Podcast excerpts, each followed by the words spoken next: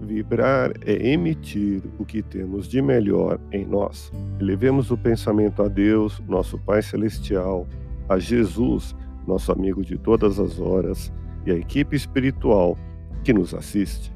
Em tranquila serenidade e confiantes no Divino Amigo, vamos doando o que temos de melhor em nós. Vamos estabelecer esse intercâmbio entre o mundo físico e o mundo espiritual. Que tenhamos nesse momento, as bênçãos dos espíritos superiores que nos influem, que nos inspiram, que nos ajudam em nossa tarefa de amparar as dores alheias. Que possamos, eu e você, pensarmos na construção de um mundo melhor e nessa integração sentir muito bem em estarmos juntos. Mantendo a calma, você amenizará o impacto de todo problema que surja inesperado. A serenidade íntima isola você de toda a sintonia que o mal intenta estabelecer contigo. Vibremos por alguém com reiterados pensamentos negativos. Pense positivamente. Nossos pensamentos emitem ondas reais e se irradiam de nosso cérebro, formando uma atmosfera mental que é peculiar a cada pessoa.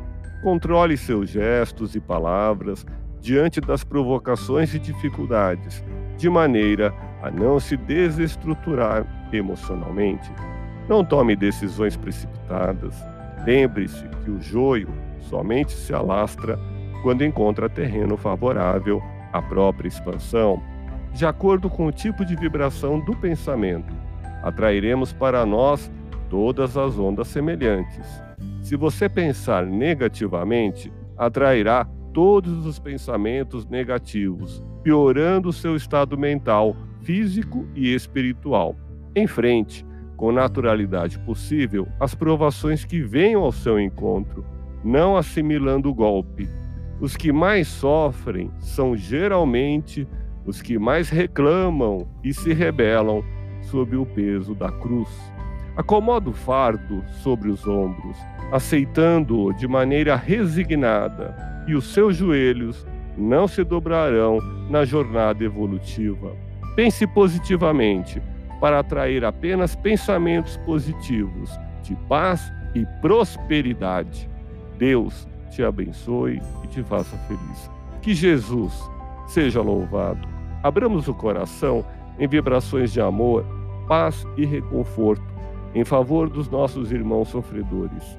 Pela paz no mundo, pelos enfermos do corpo e da alma que necessitam de alívio imediato, pelos sofredores que ainda desconhecem as leis de Deus, pelos desesperados e pelos que tentam abreviar a vida, pela confraternização religiosa, pela expansão do Evangelho de Jesus, pelos espíritos reencarnados com tarefas definidas, pelos trabalhadores do bem, pelos lares que demandam pacificação e ajustamento e por nós. Confiemos em Jesus, pois o Senhor nos oferece sempre o melhor. Graças a Deus. Ouça podcast Espiritismo. Agradeço sua audiência. Fique na paz do Cristo e até o próximo episódio.